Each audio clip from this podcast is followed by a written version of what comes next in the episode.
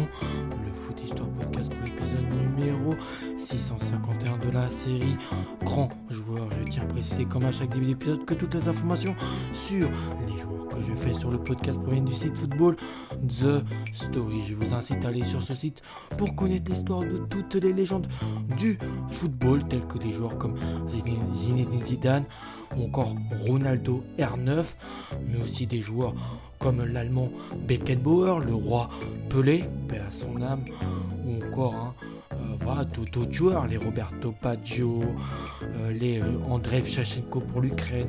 Bref, voilà, vous avez des exemples. Toutes les informations sur ce site, sur ce site Football Story aujourd'hui. C'est d'un joueur de nationalité italien qu'on va parler. Son nom c'est Francesco Graziani. Il est né le 16 décembre 1952 du côté de Subiaco, donc en Italie, tout logiquement. Il a joué au poste d'attaquant et mesurant 1m80. Francesco Graziani lui porte un surnom. Son surnom c'est euh, ou euh, oui, Ciccio, je crois que ça se comme ça, ou euh, bref, prononcez comme vous voulez. Avec la squadra Azzurra, il totalise plus de 60 sélections, 64 plus précisément pour 23 buts, dont 30 sélections, 15 buts en match amicaux, 12 sélections, 6 buts en de Coupe du Monde, 10 sélections, 1 but en Coupe du Monde, 6 sélections en qualif euro, 4 sélections, 1 but en euro et Dieu sélection, mais là pour aucun but en Galito. La première sélection euh, de Francesco Graziani date du 19 avril 1975 et c'est contre l'équipe de la Pologne. Bah, ça ne sera ni une victoire mais ni une défaite, tout simplement un match nul euh, léger où aucun des deux équipes marquera 0-0 et sa dernière sélection date du 29 mai 1983 contre la Suède. Et là, l'Italie ne remportera, ne fera ni match nul, mais s'inclinera euh, sur le score de 2-0. L'Italie ne marquera pas avec l'équipe espoir de l'Italie totalise aussi une seule petite sélection et aucun but marqué. Il a été formé dans le club d'Arezzo entre 1970 et 73. Après, entre 1973 et 81, il évoluera dans le club du Torino en tout à peu près 289 matchs pour 122 buts. Il y fera là-bas. Ensuite, entre 1980 et 83, il restera en Italie à la Fiorentina. Il fera 63 matchs, 18 buts. Ensuite, il ira euh, dans le club de la capitale de l'Italie qui est l'AS Roma. 97 matchs pour 21 buts sur une plage de date entre 1983 et 86. Et puis après, euh, entre 1986 et 88, il jouera à l'Udinese. Bon, après en 1988, il jouera à la, la PIA Hard en, au, Autriche ou Australie. Il fera que deux matchs. Mais bon, ça c'est peut-être pas en soi si nécessaire à, euh, voilà, comment dire, à préciser dans l'histoire de Francesco Graziani. Le 30 mai 1984 est une date importante. La Roma euh, affronte euh, un club euh, du continent bah, européen comme elle, hein, mais autre que l'Italie, l'Angleterre, puisque la Roma affronte l'équipe de Liverpool en finale de la C1 de la Coupe au Après un total de 120 minutes de jeu, les deux équipes sont à égalité puisque le score se porte un partout. Le vainqueur sera donc connu à l'issue de la fameuse étape des tirs au but. Une étape que beaucoup de joueurs et de coachs, euh, même d'équipes en règle générale, redoutent.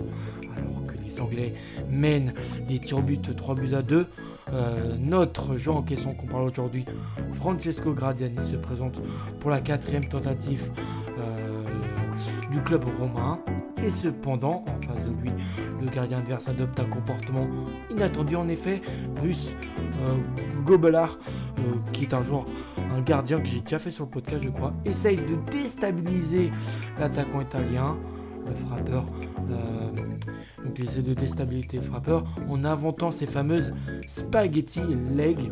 Cette stratégie s'avère payante puisque bah, Francesco Graziani envoie son penalty sur le montant et offrera le titre, la coupe aux grandes oreilles, comme on la surnomme, aux Reds de Liverpool. Sans cela, l'attaquant italien aurait pu être euh, plus haut au panthéon des plus grands buteur italien bah, de l'histoire de ce pays tout simplement. Mais à y regarder de plus près, et oui, beaucoup de choses n'auraient sûrement jamais eu bah, sans le talent qu'avait Francesco Graziani. La squadra Hazura n'aurait peut-être pas remporté la Coupe du Monde 1982 s'il n'avait pas inscrit ce but de la tête face à l'équipe du Cameroun en poule euh, de cette compétition qui est synonyme de qualification pour ce second tour aux dépens de ses adversaires directs. Donc, donc sans lui, il n'y aurait peut-être pas eu euh, non plus euh, de titre pour le club basé Turin, pas la Juve mais le Torino en 1976. L'unique Scudetto après la tragédie de Superga, qui est une stratégie une tragédie, je veux dire, assez connue dans le monde du, du football italien. Je vous laisserai peut-être vous en informer un peu plus. Cette saison-là, il a formé avec un certain Paolo Pulicchi un tandem de rêve surnommé dans toute la péninsule I del Gol, donc les jumeaux du but. Les deux attaquants euh, sont euh, alors ce qui euh, se fait de mieux dans le football italien dans cette première moitié des 70. Kikyo ou Ciccio termine une fois capocannonière en 1974. Donc, si je ne me trompe pas, c'est le titre de meilleur buteur euh, de, du championnat italien. Il totalisera cette saison-là où il sera justement capocannonière. Il aura 21 buts inscrits, tandis que son compère euh, Clone, lui, glanera ce titre honorifique à trois reprises. Je cite en 1973, 1975 et 1976. Graziani avait planté 15 pions, doté d'une puissance musculaire qui était assez impressionnante pour beaucoup de joueurs, beaucoup de monde. Euh, le fougueux Francesco s'est toujours élancé au cœur de la mêlée sans être effrayé par les mauvais coups. Au final, il a laissé pour toujours une empreinte au sein du club du Tolino, mais aussi de la sélection nationale italienne, la Nazionale.